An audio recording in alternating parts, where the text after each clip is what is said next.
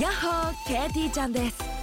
FM 横浜ポッドキャストから第1第3第5木曜日に配信聞いてる思い込み激しこ日々の生活でも思い込みが激しめな私 KT ちゃんが普段どんなことを考えているのかを探っていくトレジャープログラムです FM 横浜ポッドキャスト KT ちゃんがお送りする聞いてる思い込み激しこよろしくね FM Yokohama Podcast. ジャパタフットボールクラブのローブです。番組スタッフの森谷です。コミックアトラスでございます。はい。はい。ということで、なんか前回、はい森谷くんがカペタを熱烈にプレゼンしてくれて、熱かったっすね。今日いていいんですかその設定自分だけ だよ。大丈夫マジで。そのざ懺悔の設定多分みんな忘れてると思う。皆さんも今日あのすっごいうん気にしてたと思います。いや、だって、今日森谷がいるのかいないのか。前回のラストの方って自分でも忘れてたで しょ。そう何にもなんか触れずに終わったなと思って。うん全然多分夢中でカペタの話して、いやそうっすいねや読んで今度練習行きましょうねみたいな感じで終わってた から終わった後に気づいて、うんあそういえばあの設定なんか回収するほのら忘れたなと思って。あの設定で言っちゃってるから ねいや本当あの設定っていうくらいなんで変わらずいてもらってますちょっといいていいんですね。あいていいです全然じゃあよかった。いてくんなきゃこの会話できないですからねじゃあよかったっていうのでじゃあもうここ はもうあ締めさせていただきますね。そうだねはいまあちょっと長い んで。 この話はやめましょう悩まが長いんですいませんで した。茶番に。ありがとうございます。はいいや。全然いいんでじすゃあけど今日もよろしくおお願願いいししまますす。はい。あの前回森谷くんがはいカペタ紹介してくれて、はいすっごい読みてえってなって、はいまあ、カペタも舞台がうん神奈川っていうとこで、そうですね。ちょ自分も、はいちょ神奈川が舞台の漫画お紹介したいなと思って、まあ、その漫画を紹介するにあたって、はいまあどうやって紹介しようかなって考えたんです、はいはい。ちょっといつもと違うイレギュラーな方法ではい。紹介させてもらおうかなと思ってます、はい。えー神奈川県の川崎を舞台にしたバスケットボールの漫画「はアヒルの空」日向武史先生ですねはい。この舞台が川崎だって気づいたのは僕が東京に越してきてからはいはい。なんか見たことある地名だなっていうはいはい。多摩川とかうん。が出てくるんですよ。はいはい。モレ君はきっと神奈川県出身だからうんわかると思うんですけど、丸子橋とあかあ、はいはい。なんとなくわかります。あの元住吉とか、うんあのエリアを中心とした高校バスケの漫画ほう、東横線界隈ですね。そうそうそうそう、まあ、そこで、うんまあ、九頭竜高校っていう高校を舞台に、はいはい。車谷空っていうはいはい。バスケットボール選手としてはかなりビハインドのある低身長のはいはい。プレイヤうーんを主人公にして、彼が九頭竜高校に入って、うん。不良の巣窟うん。のバスケットボール部が変わっていくはい。っていう物語なんですよね。はいはい。週刊少年マガジンで、うん現在ね、救済中かな。あ、そうなんですうね。ん、おー51巻まで出てて、はいはい。救済中じゃ。あ今も続いてる最中なんですね。続いてる最中あのエピソードとしては。うん、はい。もうこれはね、本当に素敵な漫画で、はい僕は大好きなんですが、まあ、今回、アヒルの空を紹介しようと思ったきっかけ、うん。これが僕2024年に入って、はい今年どういうふうにやっていこうかなって考えたりしてたんですね。うん。 1年間を、はいまあ、その時にこうパラパラパラと自分の持っている漫画とかをうん見返したりとかしてる中で目についた言葉があって、はいはい。。今の自分のモードにぴったりハマるぞみたいうなん言葉があったんです、はいはい。なのでその言葉を今回は紹介して、はい。もし森谷君が、うんおそれ面白そうかもしれないですね」とか、はいはい。興味持ってもらえたらなっていうふうに思ってますあ、わかりました。うんはい。お願いします。ちょっとね、この紹介する前に、うんこの名台詞とか、こう文脈なく切り取ってるんで、うんはいはいまあ、ぜひ本編読んでもらって、うんまあ、前後のストーリーとか、そのキャラがどういう人物なのかとかをうん確認してもらって、読んだ方が、より正確に伝わる感じはあるんです。はいはい。まあそうですよね。うん。うん。なんで、それは先に言っておこうかなと。うん。その上で、うん言葉だけ抜き取っても、かなりパンチがある。えー、それ紹介します。はい、お願いします。えーアヒルの空、ね、弱小と言われる九頭竜高校が、まあ、強くなっていくっていうのがメインのストーリー、ん。その九頭竜高校っていう高校は、まあ、顧問の先生もいないもともと不良たちが物質をたまり番してるようなはいはい。環境だからバスケをまともにやってこなかったんですよでも車谷空が入って主人公のそのバスケ部が変わっていく本当はバスケしたかったやつもいれば、ん。それに巻き込まれてだんだん夢中になっていくやつもいる、はいはい。まあ、群像劇に近いんですけど。で、あるタイミングで、車谷空の父ちゃん、車谷智久っていう男がいて、その車谷智久って男が九頭竜高校の女子バスケ部の監督になるのはいはい。でこの智久がめっちゃ厳しくてうん。監督としては、はいはいもう容赦ないっていうか、うんしっかり勝たせるためにトレーニングをするし、うん指導もしていくのでその時のセリフがいちいちズバズバ入ってくるのよ、はいはい。で今回紹介するセリフは、その友久が、まあ、クズ高クズ流高校略してクズ高って言うんだけど、はいはいインターハイ男女ともに行ったことないから、うんやっぱ行きたい、うんそのために強くなりたい合宿をしようってなるのでとんでもなくハードな合宿をするわけ、はいはいもう泊まり込み学校の泊まり込みで、うんもう朝から晩までずーっと練習なの、はいはい。合宿始まるタイミングで友久が男女ともに集めてこう言うんですよそのセリフがこちらです今まで通りを変えられない人間は来年も再来年も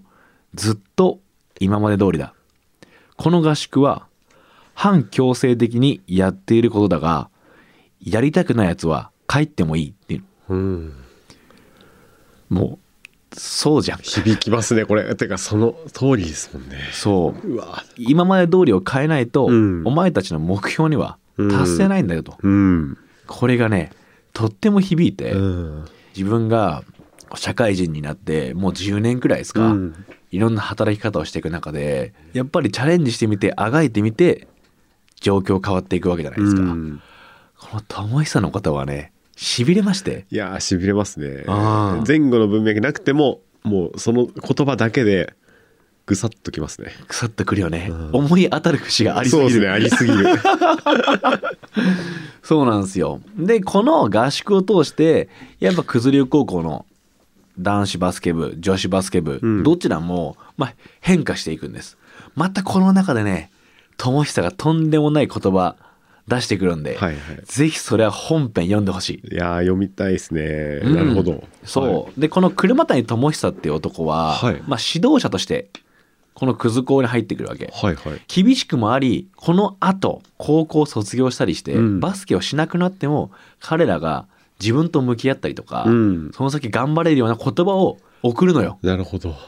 ら友久の言葉すっごい厳しく見えるの一見、はいはい。それこそ守谷君がうんピンポンの時に「ど根性」とか、うん。努力ってちょっとやっぱ価値観から排除されてますよねみたいな話をしていて、はいはい。なんかそれで言うと友久のこの指導方法は完全に令和ではない読みて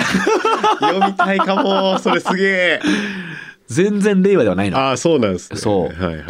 アヒルの空の出てくる監督たちはとっても厳しいのよ。うんやっぱり勝つためにやってる。うんそれが仕事だから。うんそのうですよねでも学校教育における部活動だから、うんちゃんと教育でもあるんだよね。うんそれは勝つことだけが全てじゃないっていう、うんまあ言葉にはしないけど、みんながこのバスケットボールを通して何を学ぶ、うん何を力をつけるかっていうのをこう導いてくれるような言葉をはいはい言うわけよ。なるほどうん。それはなんかやっぱシャキッとする。うんでちょっと守谷君がピンポンの時「ど根性ですよね」って話した時、実は僕もそういうとこあるから、うん分かるなって思っまてああた、りますよねこういうそうこのね友久の指導はとってもとっても響きますのではいできれば向上したいと思って生きてるうんワクワクしたいなって思ってるとこの「アヒルの空」の言葉はズバズバきますよなんか勝負事をしたくなりますよねなんか、うんピンポンもカペタもそうだけどそうだね昼の空もそうだけど、うんまあ、もちろんなんかねこう勝ちに向かって、うん勝ちが全ての業界、えー世界を描いてるから、うんうんうんそこに目指していくなんかロマンがやっぱありますよね。そうだね、うんまあ、勝ち負けがさ、うんはっきりすることってあんまり人生ないじゃないですか意外と大人になるとないですね、だから、まあ、勝ちが全てではないっていうのは、うんその年々分かってくることで、うん負けることも必要だったりとか、うんでも負けに行っちゃいけないよなとか、うん勝ちに行って負けるから意味があるんだよねとか、なんかそういう勝負の瞬間っていうのは、うんやっぱ作りたいなっていうふうに思いますよそうね。そうね、うん。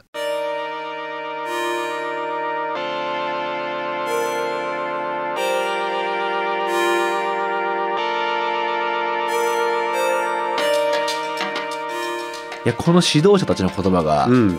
僕はかなり響いていて、はいはいもう一つ紹介させてくださいはい里見西高校はい兵道監督の言葉うんがあるんですよこの兵道監督っていうのはその里見西高校の女子バスケ部の監督うん里見西高校は男子バスケ部がすごい弱い。うん。女子バスケ部はすごく強い。はい。男子バスケ部に所属している、うんまあ、日高って男がいてその日高って男はこの男子バスケ部がこの弱いことなんかみんなやる気ないうん。ダラダラやってることに対して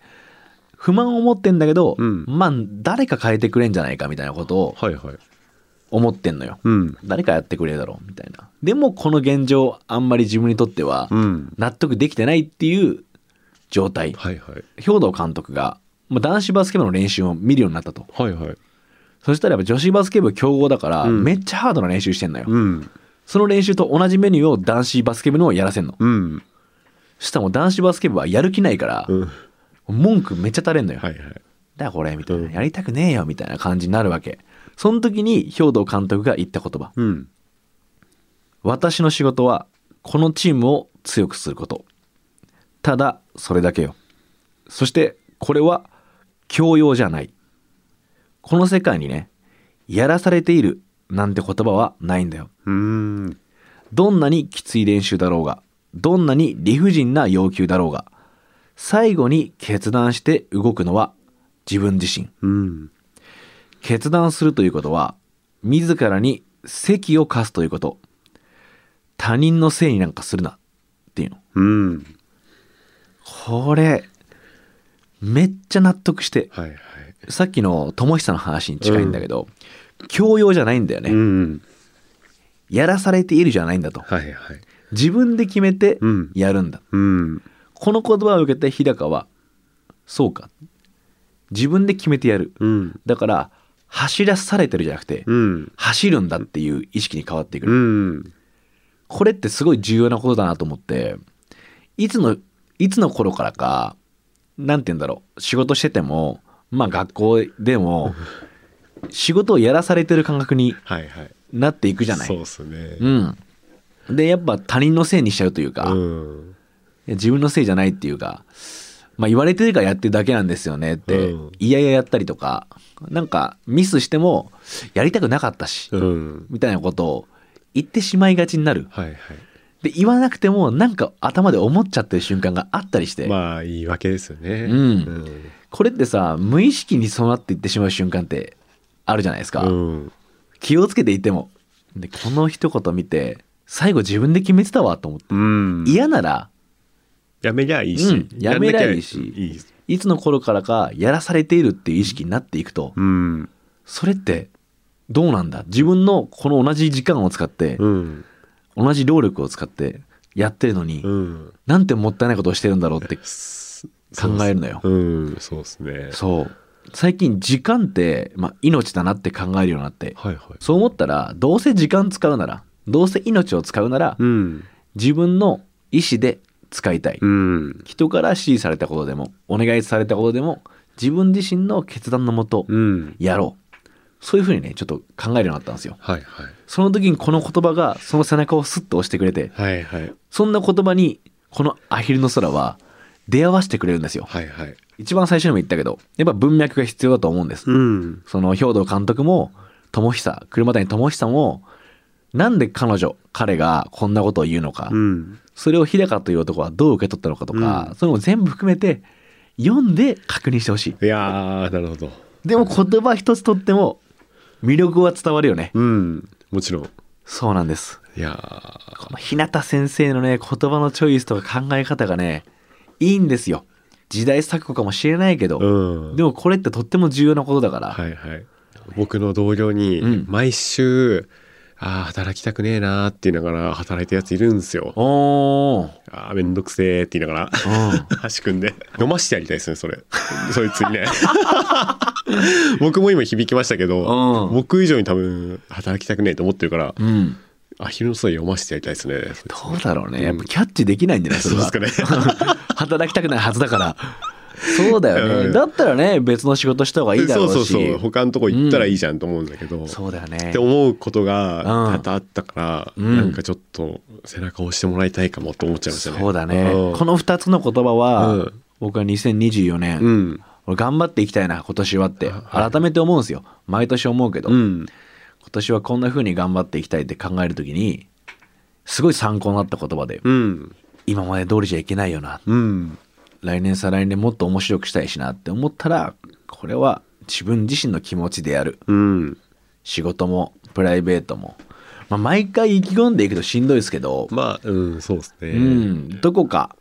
これだけは自分でやるとか自分から動いた方が楽しいこと多くないですか多いねなんかやらされて楽しくなることってあんまない気がして、確かにね、まかあ、で自分がやりたいことうん、をやった方が楽しくなることが多いか確らかになんかやりたいことやった方が多分逆もあってさ、うん人からやってって頼まれたことで、うん何か見つかる瞬間もあるじゃないですか、もちろんもちろんなんかそういう意味で言うとやりたいことをやるっていうよりは、うん何かが来た時に自分か自分がやるって決めるうんことが大事なんじゃないかっていうか、うん